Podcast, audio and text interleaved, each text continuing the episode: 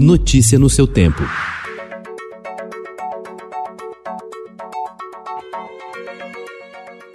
Olá, seja bem-vindo. Hoje é quarta-feira, 20 de janeiro de 2021. Eu sou Gustavo Toledo, ao meu lado, Alessandra Romano. E estes são os principais destaques do jornal o Estado de São Paulo.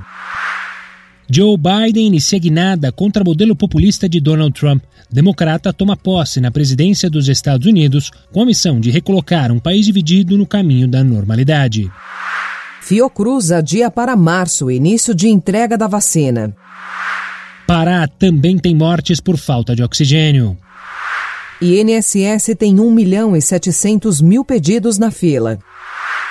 Desembargador no Mato Grosso tem extra de até 274 mil reais.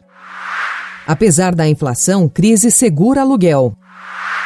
Historiador José Murilo de Carvalho chama de bravata perigosa o fato de Jair Bolsonaro ver nas Forças Armadas poder de determinar se o país será democracia ou ditadura.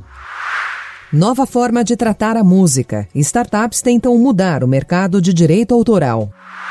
Delicadeza e arte nas embalagens. Mostra na Japan House mostra o valor que japoneses dão ao tema. Notícia no seu tempo.